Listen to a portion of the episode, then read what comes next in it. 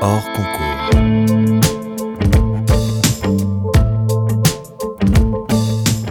Bonjour à tous, bienvenue dans votre podcast hors concours, une petite heure de conversation décontractée pour donner la parole à ceux qui font la ville d'aujourd'hui. Ce programme vous est présenté par Equiton, matériaux de façade développés avec et pour les architectes en partenariat avec le magazine web thema.archi. Je suis David Habitant et je vous présente nos invités, Bita Azimi, Marc Bottino, bonjour à vous. Bonjour David. Bonjour. Avec votre euh, troisième associé Jean-Patrice Calori, vous avez fondé l'agence Cab Architecte. C'était en 2002. Ces grands volumes, toujours très remarqués, bien que souvent assez sobres, c'est vous, souvent fait de béton, très rigoureux et rationnel. Des bâtiments qui vous ont valu de beaux prix, 40 Under 40, nomination au prix Miss Van der Rohe, mais aussi les trophées Eiffel, trophée béton, Archi Design Club Awards, jusqu'au prix de l'équerre d'argent, c'était en 2012 pour le pôle petite enfance de la Trinité à Nice. Un bâtiment remarquable, à la fois discret et indispensable à l'articulation des quartiers qui l'entourent. Deux objectifs contradictoires parmi la multitude d'enjeux que vous portiez à travers ce projet, comme à travers tous les autres finalement. Une grande ambition donc dans chacun de vos bâtiments. Nous allons pouvoir en parler. Nous parlerons sans doute aussi de matière et de matériaux. Peut-être un peu de technique, car pour permettre les grandes portées que vous proposez souvent, ou pour enjamber le périphérique parisien, il y a bien sûr un important travail d'ingénierie. Nous parlerons également de la Côte d'Azur, de ses reliefs qui abritent euh, beaucoup de vos constructions, et notamment les premières d'entre elles. Alors on va peut-être commencer par là, à Nice, à Villefranche, à Cannes. Qu'est-ce que vous avez appris durant toutes ces années lorsque vous n'investissiez presque que des sites contraints, enclavés, en pente, très différents de ce qui vous est offert euh, lorsque vous travaillez, par exemple sur le campus de Saclay aujourd'hui? C'était une bonne école, non, de, de commencer à construire dans le sud de la France? Oui, c'était euh, une bonne école et c'était euh, une bénédiction hein, aussi de pouvoir construire dans ce euh, territoire qui est quand même exceptionnel hein, parce que c'est une géographie très particulière. C'est les Alpes qui rencontrent la Méditerranée, donc c'est quand même assez rare un territoire où la montagne vient rencontrer la mer. Et, et donc oui, voilà, ça a été effectivement le lieu de nos de nos premiers projets. Mais c'est un peu comme, euh, vous savez, ces entraînements de, des équipes de rugby avec des balles lestées. Vous, vous avez appris l'architecture dans des pentes pas possibles, dans des terrains hyper contraints, des, parcelles euh, euh, vraiment pas faciles d'accès. C'est quelque chose qu'on retrouve aujourd'hui, alors même que vous êtes amené désormais à travailler dans des actes toutes planes et peut-être beaucoup plus simples finalement c'est vrai que la, pente, pour nous, euh, ça a été une chance, parce que c'est une contrainte, effectivement, hein, comme tu le, tu le, dis, mais pour nous, la contrainte, ça nourrit le projet. Donc, euh, euh, effectivement, la pente, ça a été pour nous un véritable espace de liberté. Quand tu construis sur un terrain en pente, quelque part, ça va, ça va stimuler le rapport au sol de façon très forte. Hein, puisque le bâtiment, à un moment donné, va avoir, va être perçu euh, en plongée, va être perçu en contre-plongée. Donc, il va plus avoir juste deux, trois façades, mais cinq euh, ou six. Et donc, ça, ça rend les projets extrêmement intéressants et euh, ça, ça crée comme ça un très grand espace de, liberté pour la, pour la conception. Donc, c'est effectivement, ça a été une, chance pour nous de, construire sur ces sites.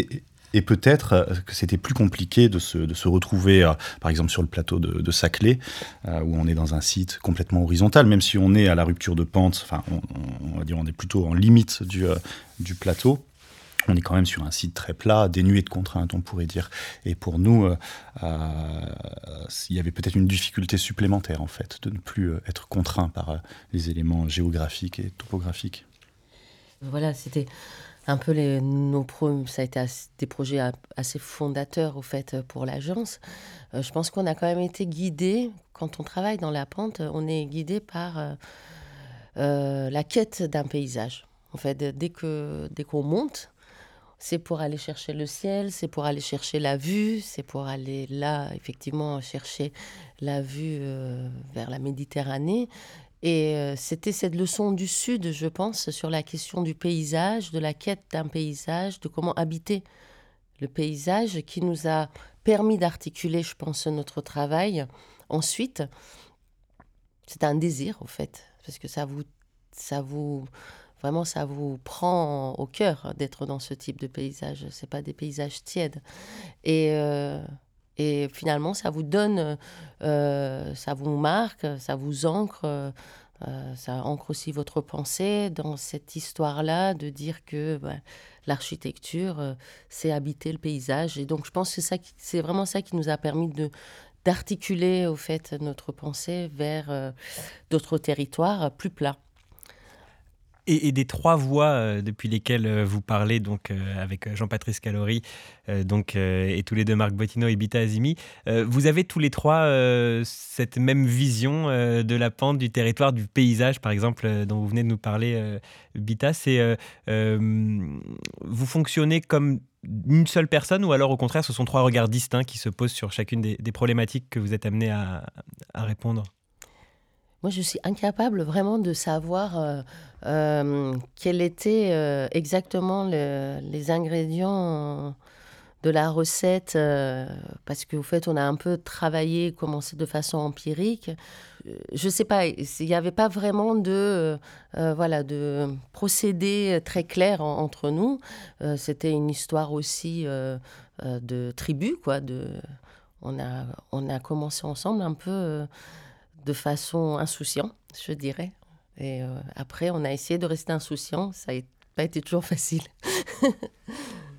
oui, moi je crois, enfin, ce que dit Bita quand elle dit que ça a été empirique, je crois que c'est euh, très vrai. On a vraiment démarré euh, sans, sans, aucun a priori, sans chercher à théoriser, juste par le faire, par la fabrication. Et c'est par la fabrication qu'on a petit à petit ben, créé un processus de conception, peut-être créé aussi une écriture architecturale qui nous, qui nous suit maintenant projet après projet. On va dire des fondamentaux quoi, de notre de notre pratique. Enfin, peut-être en, en aparté, juste c'est un moment où, euh, quand on se, on se, alors on se connaît depuis très longtemps, mais disons qu'au moment où on décide de travailler ensemble, juste avant, chacun d'entre nous euh, veut, euh, veut quitter le Sud.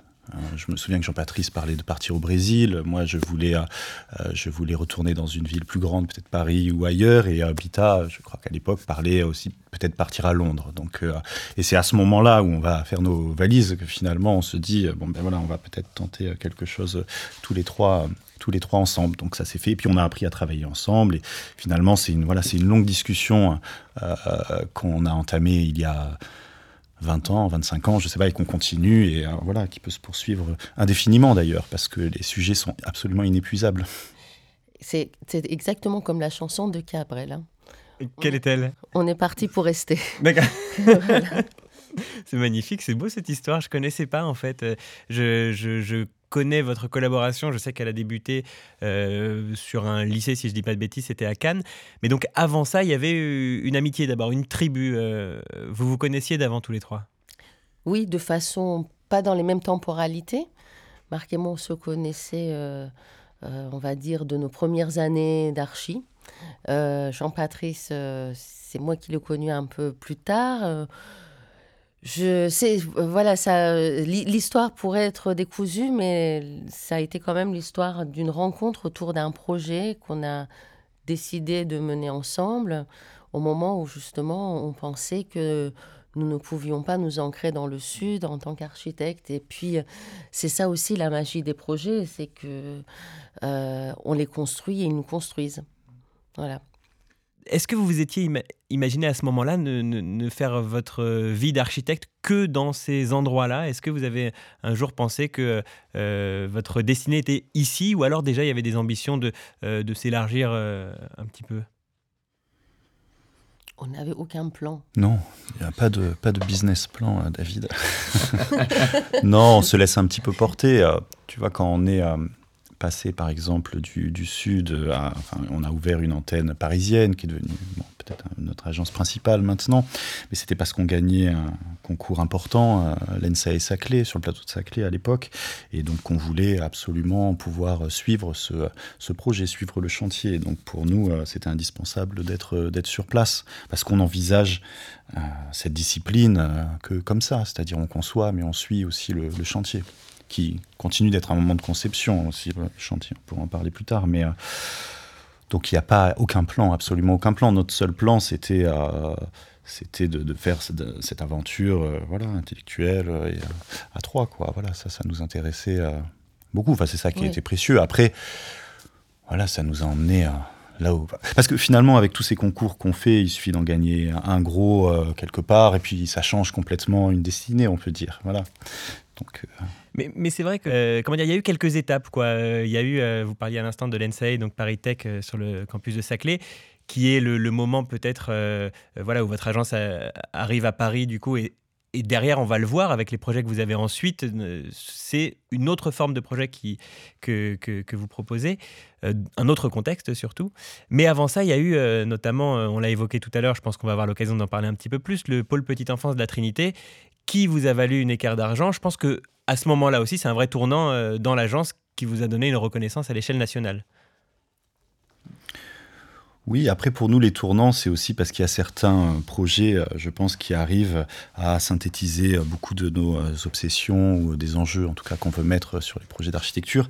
Et je pense que le pôle petite enfance en fait partie dans son rapport à la ville. Tu en parlais tout à l'heure en introduction. Voilà, ça, je pense que c'est un, projet qui est très important.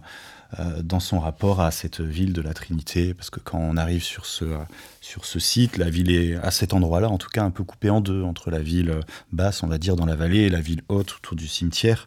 Et nous, c'est un tout petit programme, cette crèche, et on va l'étirer, on va lui donner de l'ampleur, parce que la question qu'on se pose à ce moment-là, c'est qu'est-ce que voilà qu'est-ce que l'architecture peut apporter euh, de plus que euh, juste euh, sa simple résolution on va dire architecturale et fonctionnelle qu'est-ce qu'elle peut apporter à la ville? Et là dans ce cas-là c'était ce lien entre la ville haute et la ville basse et donc c'est un projet espace public quoi. Et en ça, moi je pense que c'est un projet assez, assez important dans le, euh, on va dire dans l'œuvre entre guillemets de, l'agence. C'est un projet aussi qu'on a fait évoluer tout au cours, euh, enfin à chaque étape des, études. On l'a en permanence remis en question. Euh, ça, ça, a été un projet qu'on a effectivement étiré pour des questions de conviction vraiment qu'on avait à l'agence de dire que c'était voilà il fallait un moment qu'il puisse euh, hum, tenir euh, au-delà de ses promesses d'un simple programme euh, utile, qu'il puisse tendre la main vers la ville, devenir un espace public, relier le jardin. Enfin, on voulait vraiment que ça soit un, lieu de rencontre dans une ville qui était quand même extrêmement coupée par et presque très peu pensée d'un point de vue urbain pour que l'espace public puisse être, euh, être là. Donc, euh, Très concrètement, ça prend quelle forme un peu? Vous pouvez nous raconter ce projet euh? L'idée a été vraiment d'abord de, ne pas être, être présent dans le jardin de façon comme un bâtiment, mais d'être presque comme dans des murs ou dans des que habités au fait, qui viennent euh, en, fond de scène et qui permettent à un moment juste euh, euh, voilà, de donner une épaisseur au fond du jardin. C'était une épaisseur au fond du jardin, au fait, qu'on a proposé avec des simples noyaux, des dalles et, et une série de, on va dire, d'espaces qui permettaient de joindre la, une partie de la ville basse à la ville un peu plus haute vers le cimetière. On a un peu imité aussi euh, l'écriture euh, d'un cimetière qui était juste un peu au-dessus, c'est-à-dire euh, voilà une écriture assez silencieuse parce que c'était un lieu où il y avait déjà beaucoup de choses, d'objets un peu disparates et des liens cassés. Donc nous, on a essayé d'être le plus simple possible, le vocabulaire, mais pour arriver à un vocabulaire très élémentaire, ça demande beaucoup de travail. Pardon, peut-être juste pour les gens du Nord que je représente euh, aujourd'hui, les, les restants, du coup, c'est, euh, qui je crois ont beaucoup inspiré ce projet. Vous pouvez nous, nous dire d'où ça vient, ce que c'est exactement? Ben, les restants, c'est en fait le, des, euh, voilà, comme quand l'homme intervient dans la, dans la pente, voilà, la première chose qu'il va faire, c'est de chercher l'horizontale. Et dans les Alpes-Maritimes, on a ces systèmes de, de restanques qui sont donc comme des grandes terrasses horizontales assez fines et très longues qui viennent strier et remodeler on va dire toute la tout la RPI niçois et sur lequel on avait euh, on pouvait planter faire de la de la culture généralement euh, des oliviers. Et donc on reprend euh, on a souvent repris dans nos projets ce principe peut-être encore plus dans un groupe scolaire qui se trouve à, à Beau Soleil où là, on était arrivé sur un site qui était euh, déjà meurtri, excavé par un chantier euh, qui avait débuté, un chantier de terrassement, et puis après le promoteur s'était euh, enfui, comme ça peut arriver souvent dans le sud. La ville avait, avait récupéré le terrain pour en faire un équipement public. Et donc on a, on a découvert ce site euh, excavé avec 17 mètres de, des parois de 17 mètres de haut, euh, où là, notre, euh, notre première intention, ça a été de, de recréer une topographie artificielle pour retrouver cette pente naturelle. Et là, l'image était vraiment celle des restants, c'est-à-dire des plateaux superposés. Et voilà, pour nous, c'était aussi l'occasion de de, relire un peu, de réinterpréter le, programme qui nous était proposé, qui, en fait, qui demandait de construire une, un bâtiment R 2 sur deux étages avec une grande cour.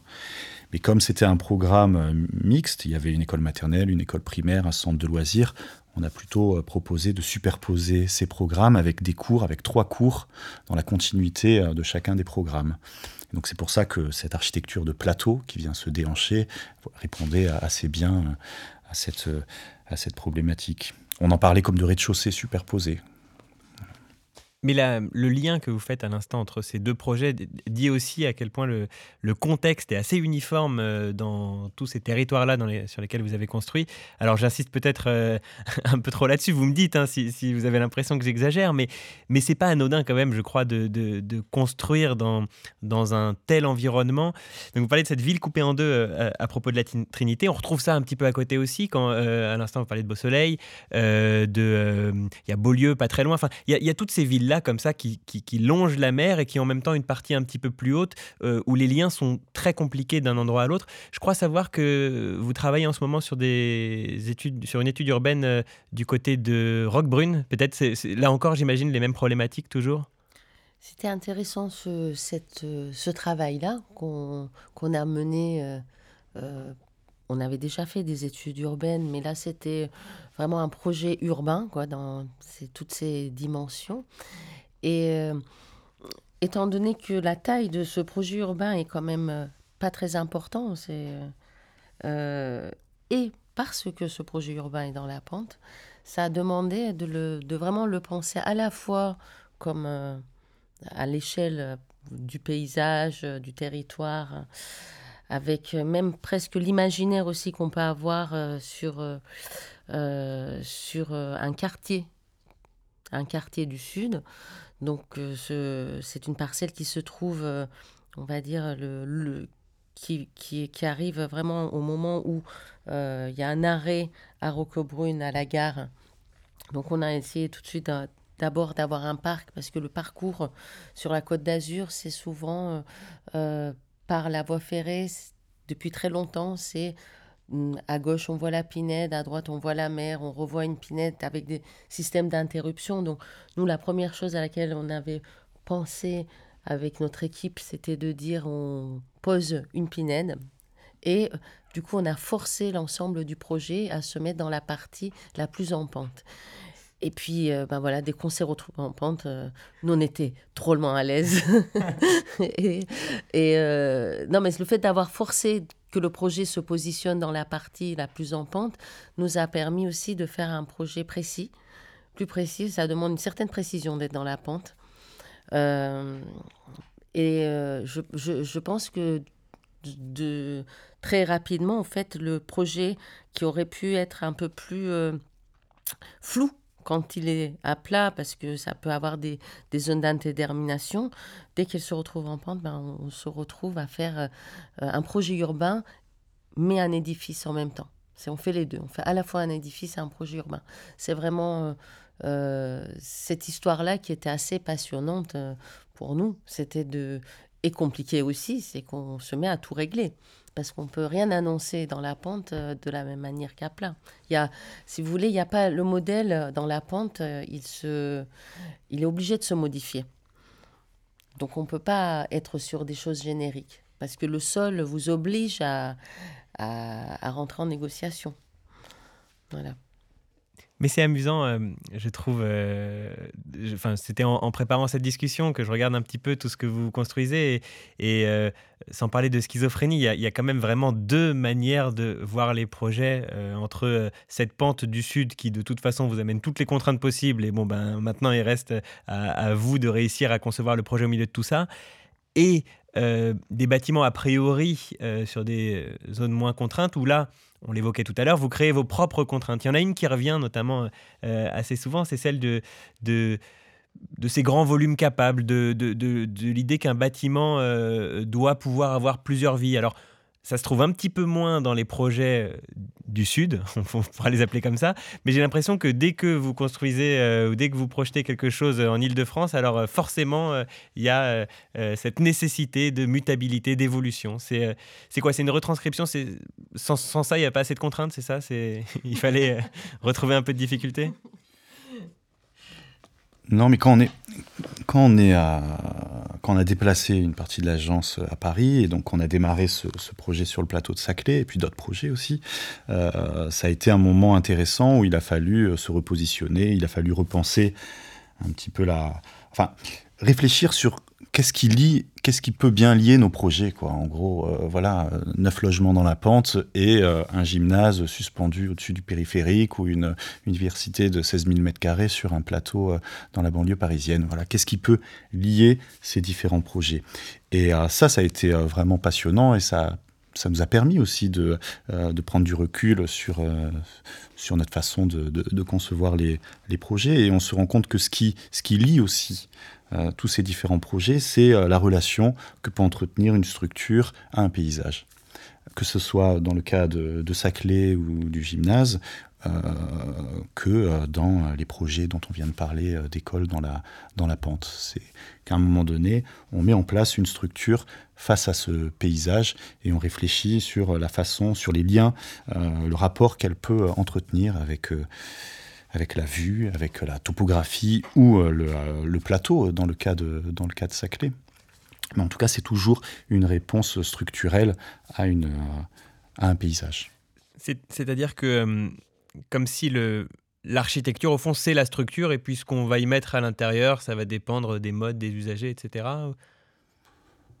Bah, moi, je pense effectivement que tu, tu disais qu'un bâtiment a plusieurs vies.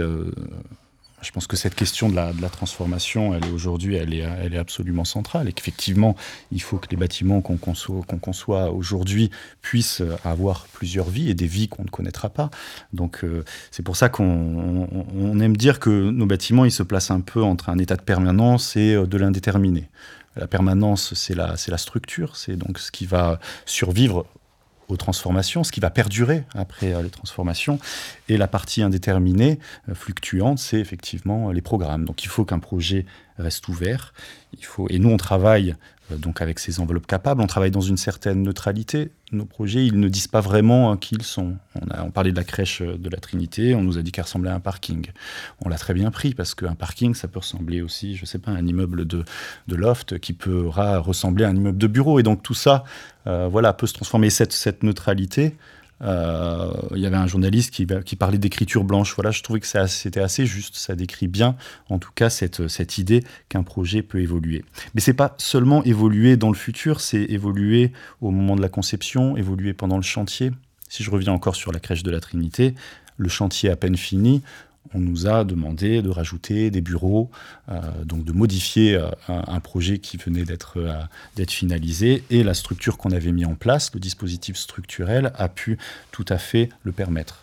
Et donc ça, c'était une façon de valider aussi cette, façon de travailler. On a plein d'autres exemples. Un petit immeuble de logement à Beau Soleil, le Stellaka, qui est un immeuble des logements posés sur des parkings on avait décidé de traiter hein, de façon complètement homogène aussi bien la façade, la partie de le socle de parking que les logements au-dessus. Et peu de temps après que le bâtiment a été livré, sans qu'on nous le dise, d'ailleurs, le promoteur a décidé d'enlever quelques places de parking pour faire une piscine, un studio, etc. Mais il a, euh, il a conservé le système de, de remplissage de façade, la structure qui était visible elle, n'a pas bougé. Et aujourd'hui, euh, voilà, je, on met au défi quiconque de dire euh, euh, qu'il y a effectivement autre chose derrière, cette façade. Donc c'était, c'est quelque part pour réussir à gérer une certaine instabilité programmatique, on pourrait dire. Et ça génère aussi tout ça une certaine esthétique. Vous en parliez à l'instant.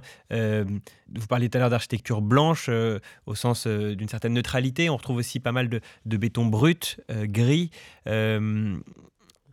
on a appris en construisant.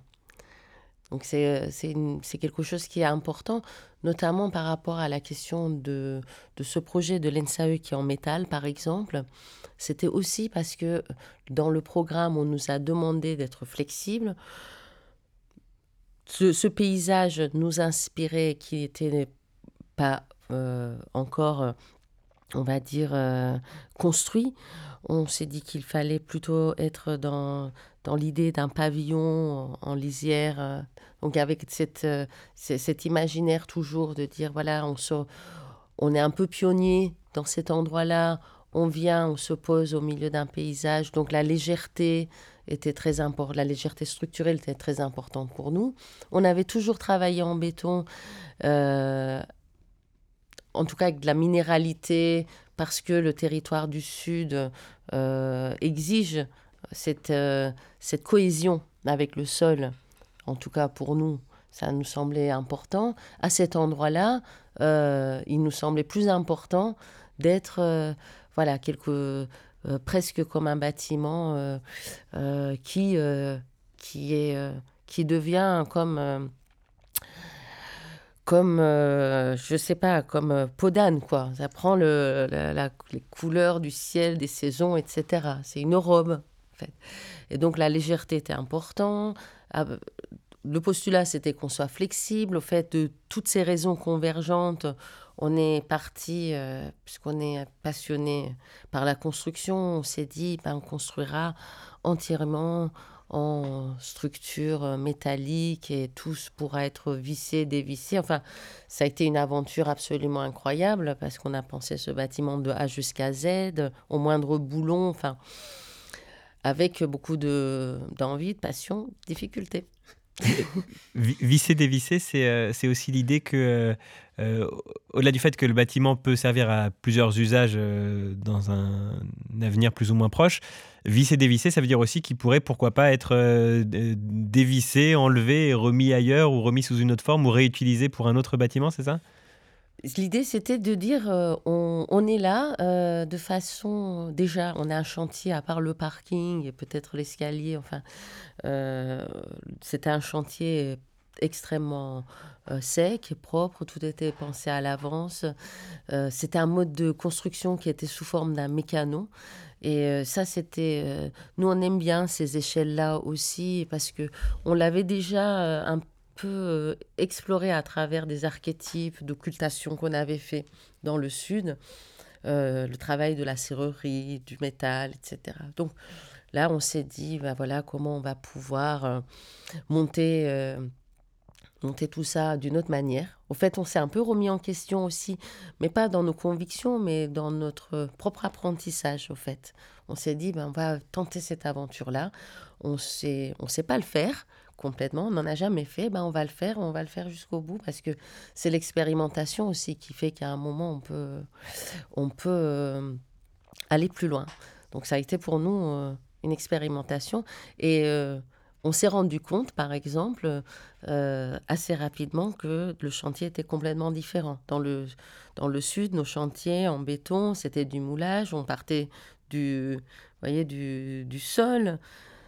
Et après, c'était euh, forcément euh, de l'empilement, d'une certaine façon. Là, c'était de l'assemblage. Donc, très vite, le volume total du bâtiment s'est mis en place euh, dès le départ du projet.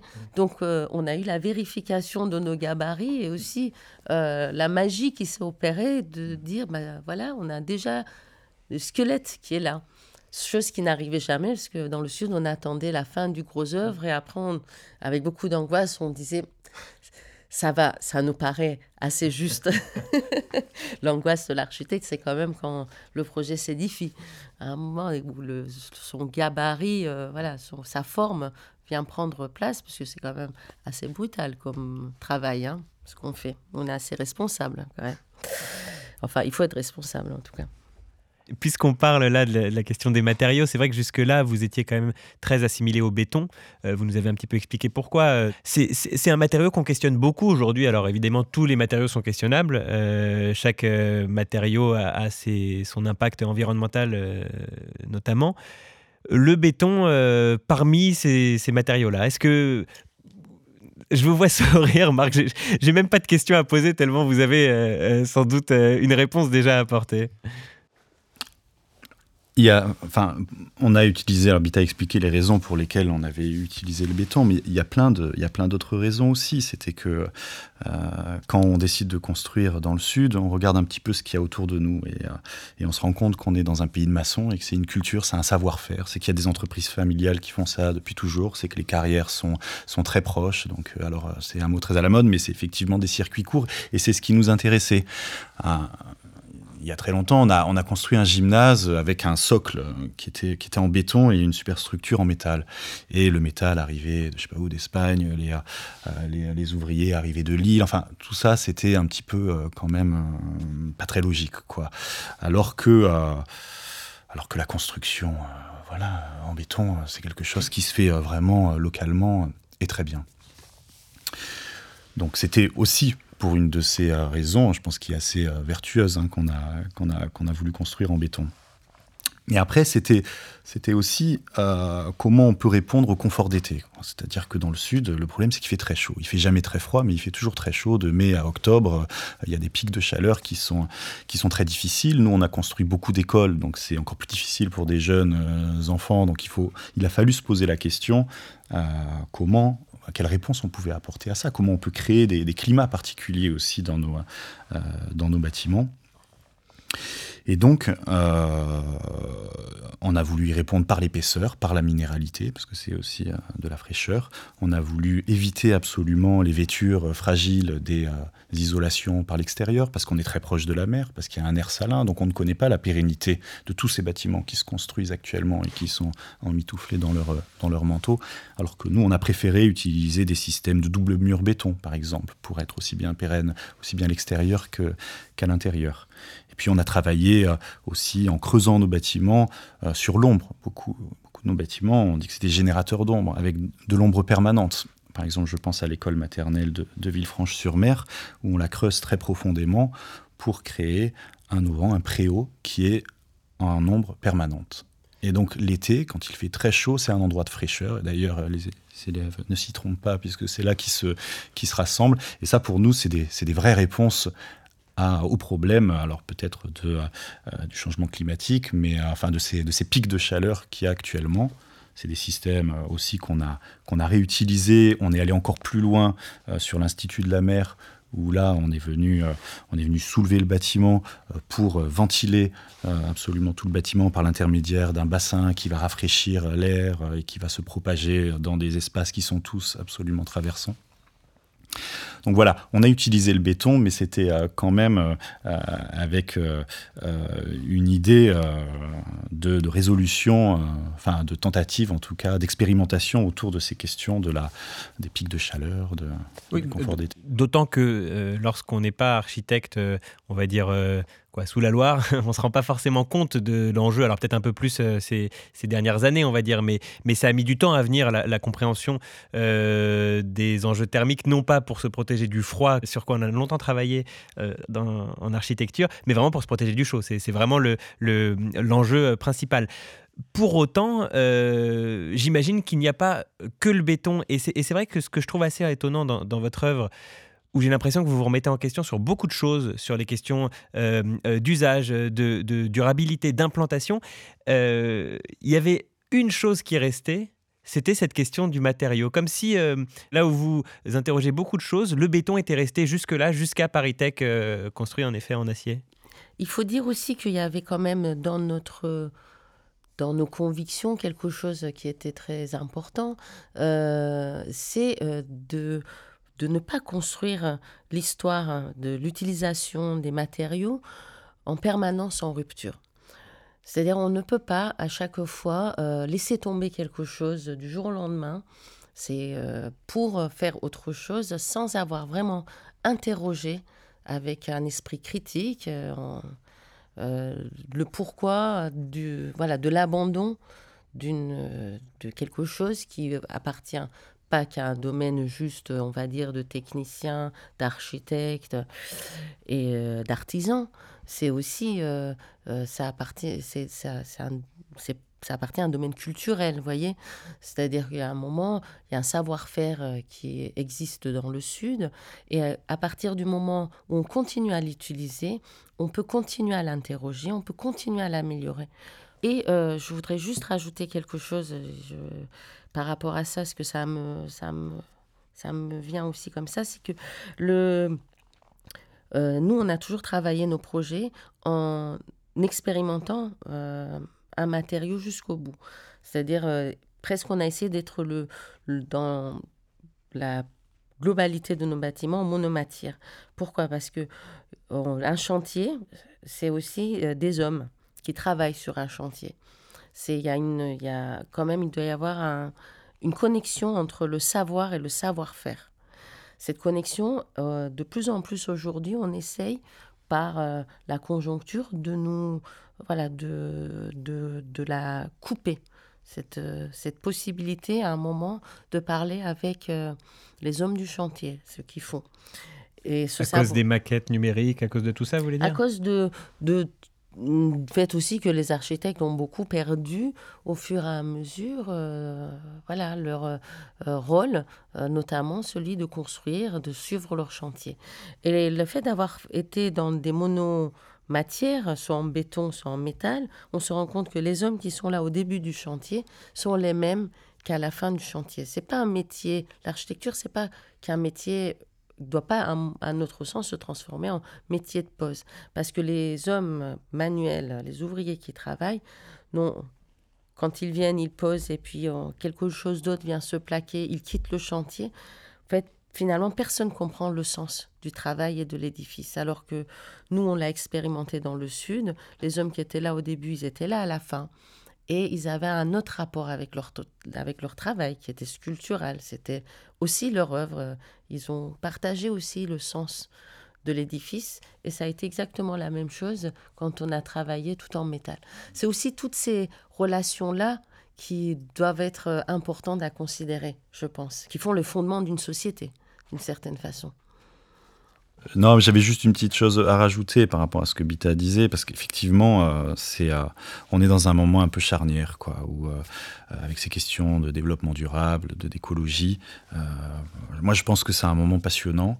Euh, où euh, tout le monde doit expérimenter, innover et euh, chercher d'autres solutions. Il n'y a pas de bonne solution. Je ne sais pas si un bâtiment en béton bas carbone, c'est mieux ou moins bien qu'un bâtiment en bois enveloppé complètement de verre. Enfin, voilà. Et tout ça, je pense que c'est un moment d'expérimentation maintenant qui est important. Et moi, voilà, je suis bien d'accord avec ce que Bita disait sur le fait de, de continuer de travailler un matériau. Et là, je pensais à l'école maternelle de Villefranche, où c'est peut-être là où on l'a poussé le plus loin possible, parce que c'est en 2012, on propose à l'entreprise de travailler sur un béton particulier, qu'on appelle maintenant un béton bas carbone d'ailleurs.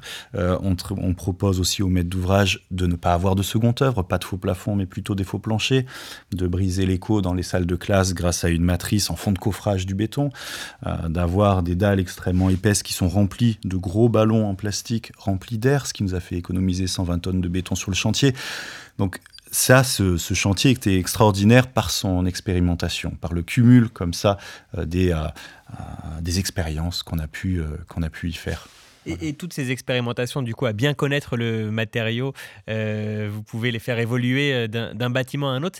Vous avez l'impression que votre architecture est de plus en plus pertinente. Vous sentez une évolution dans les réponses que vous apportez aux, aux problématiques qui vous sont posées? Je ne sais, je ne sais que dire euh, parce que, au fait, euh, on essaie, en tout cas, euh, on essaie de, de, continuer l'esprit extrêmement ouvert, voilà, de ne pas être dogmatique ou être dans quelque chose, vous voyez, justement, qui, qui essaye d'une architecture qui se nourrit que d'elle-même. voilà, on essaie quand même de d'avoir en permanence un regard euh, ouvert sur le monde. Je pense que le fait qu'on soit tous les trois enseignants nous oblige aussi à, rester dans cette perma des interrogations qui, à la fois euh, qu'on partage avec les étudiants, mais qu'on partage entre nous. Parce que la jeunesse porte aussi euh, un nouveau regard, à une autre générosité. les questions, par exemple, la transition écologique dans l'enseignement, il me semble, transfuse aussi au sein de l'agence, par, par les étudiants, mais aussi par les jeunes architectes qui viennent travailler. mais c'est vrai que, comme disait Marc, il a pas vraiment... On peut pas dire aujourd'hui, il y a une bonne solution, il y a qu'à Faucon. Ça, c'est quelque chose sur lequel on essaye d'être extrêmement prudent. on essaie d'être en pleine conscience, au fait, de ce qu'on fabrique, euh, être le plus responsable possible. Je pense qu'on on essaye de l'être. J'espère qu'on l'est.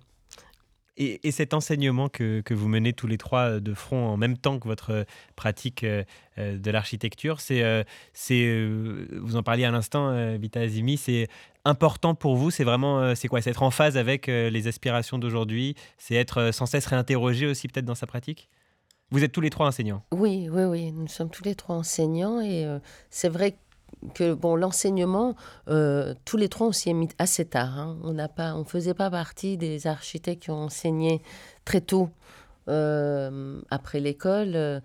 Je pense pas me tromper en parlant au nom de tous les trois. C'est qu'on attendait nous-mêmes d'être des praticiens suffisamment convaincus par le désir d'architecture pour pouvoir à un moment euh, avoir envie de le transmettre. Quoi. Voilà, c'est aussi ça euh, l'enseignement, c'est de comprendre que l'architecture, euh, c'est un chemin de toute une vie.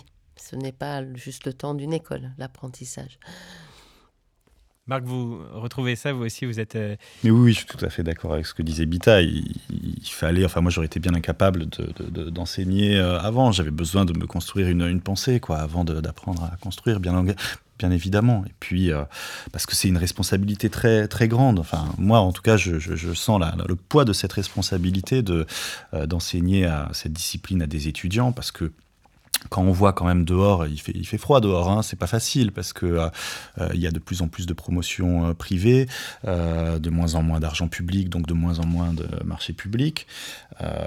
les prérogatives des architectes sont sans cesse réduites. La loi Elan ne nous aide pas non plus, il faut bien le dire. Donc c'est un moment extrêmement compliqué pour les architectes. Donc je reviens sur la responsabilité. Donc il y a vraiment un engagement euh, l'architecte enseignant doit être engagé et doit faire passer aussi ce virus que l'étudiant, à un moment donné, il puisse s'engager aussi pour cette discipline et puis acquérir aussi une éthique hein, qui le suive ensuite. Enfin, donc voilà, tout ça, euh, je pense, enfin, en tout cas, je vais parler pour moi. Moi, j'avais besoin de temps euh, pour me, me permettre d'enseigner.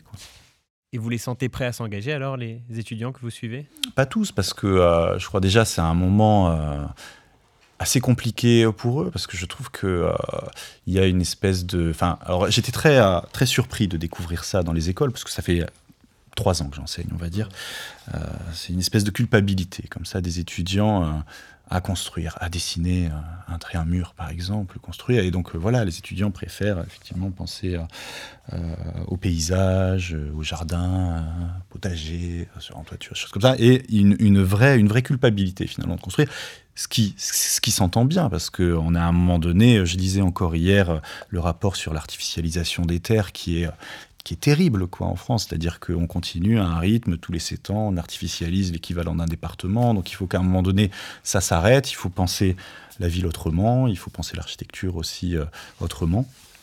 Et euh, c'est vrai que j'ai l'impression que ça, déprime un petit peu certains, étudiants. Donc euh, c'est à nous aussi de donner cette impulsion et cette envie. Et donc c'est aussi dans le choix des, sujets, des thématiques hein, qu'on va, porter aussi euh, certains messages. Mais, alors justement, comment les, euh, comment on les dissuade de ne pas construire euh, si... Euh, non, mais je pense qu'il y, a des, enjeux qui sont, qui sont très forts aujourd'hui. Moi, en, master, j'enseigne sur la transformation du patrimoine moderne à la, Villette. Et parce que...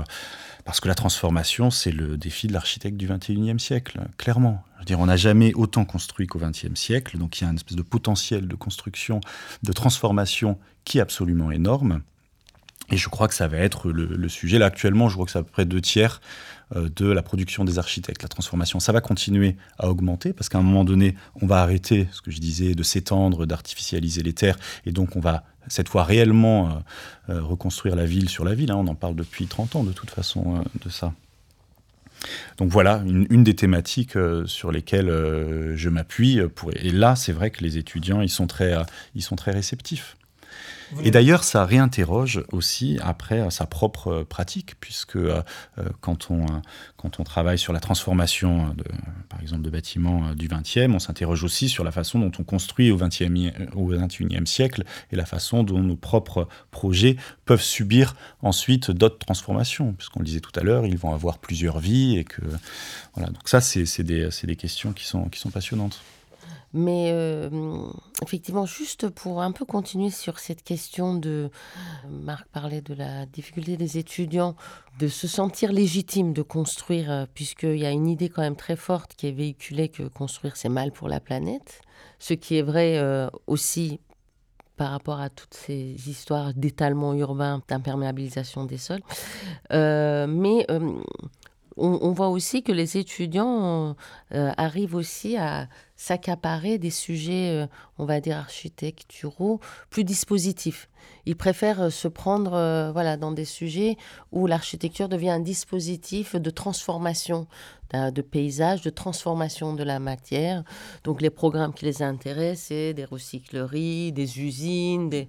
C'est intéressant ça, parce que euh, c'est vrai que pendant un moment, un très long moment, les architectes euh, se sont écartés ou ont été écartés de l'architecture de ce type d'édifice de d'être architecte d'une déchetterie, euh, euh, je pense pas que quand je suis sortie d'école, euh, c'était une ambition euh, que, qui pouvait me passer par la tête. Quoi. Donc, il y a quand même cette, des nouveaux programmes, des nouveaux édifices qui sont souvent dans la transformation de la matière dans lesquels ils se sentent plus vertueux, plus légitimes, et ce sont sur les sujets sur lesquels ils, ils préfèrent travailler. Et euh, dans cette, euh, c'est vrai que pour le reste, il porte un peu euh, une forme de culpabilité à, voilà, à construire. Mais qui s'entend tellement cette culpabilité, c'est-à-dire que vous disiez ironiquement de penser que construire c'est mal, mais construire, forcément, sans même parler des questions de pollution, c'est déjà énormément d'énergie. À partir de là, certes, il faut construire, mais alors il faut vraiment être sûr que la construction, elle va, euh, elle va servir à quelque chose derrière. Quoi. Oui, mais c'est vrai que par exemple, justement sur euh, cette histoire de la transition écologique, on parle beaucoup de matériaux. Voilà, c'est matériaux, biosourcés, euh, la vie d'un matériau, la déconstruction, etc. Mais je pense que quand on pose la question de l'écologie, la première question qui arrive et qui peut à un moment faire réfléchir tout un chacun, c'est la question du temps. C'est-à-dire qu'on n'a jamais pensé que les, euh, finalement que c'est juste cette question du temps euh, comment on se projette dans un temps long. C'est cette temporalité là qui à un moment peut être hypothèse de scénario et euh, aussi une comment dire un terreau au fait de réflexion. Dès que vous rajoutez ce paramètre du temps, il y a, hum, et pas climatique, hein, le temps qui passe, immédiatement, et là, dans ce temps-là, vous projetez des choses. À partir de là, vous pouvez construire une pensée, je pense, sur la durabilité. Mais euh, c'est vrai que ce qui est communiqué euh, à tous aujourd'hui, c'est voilà, c'est, ce sont quand même l'écologie à travers des paramètres très objets, quoi, matériaux, euh, déchets, etc. Alors peut-être pour terminer justement, se, projeter dans le temps, alors peut-être pas celui des bâtiments, peut-être un peu plus celui des hommes. Euh, on a parlé des, des, 20, des presque 20 années de, de euh, pratique que vous avez tous les trois avec Jean-Patrice Calori au sein desquels il y a eu beaucoup d'évolutions, on le disait, euh, du sud à aujourd'hui euh, euh, l'île de France notamment. comment est-ce que vous voyez la suite? Au fait, tout d'abord, on désire ce qu'on a. Déjà, ça c'est important, c'est-à-dire chaque moment de commande, de programme, de nouveaux sujets, voilà, on s'y projette avec le même regard enthousiaste, avec le même joie.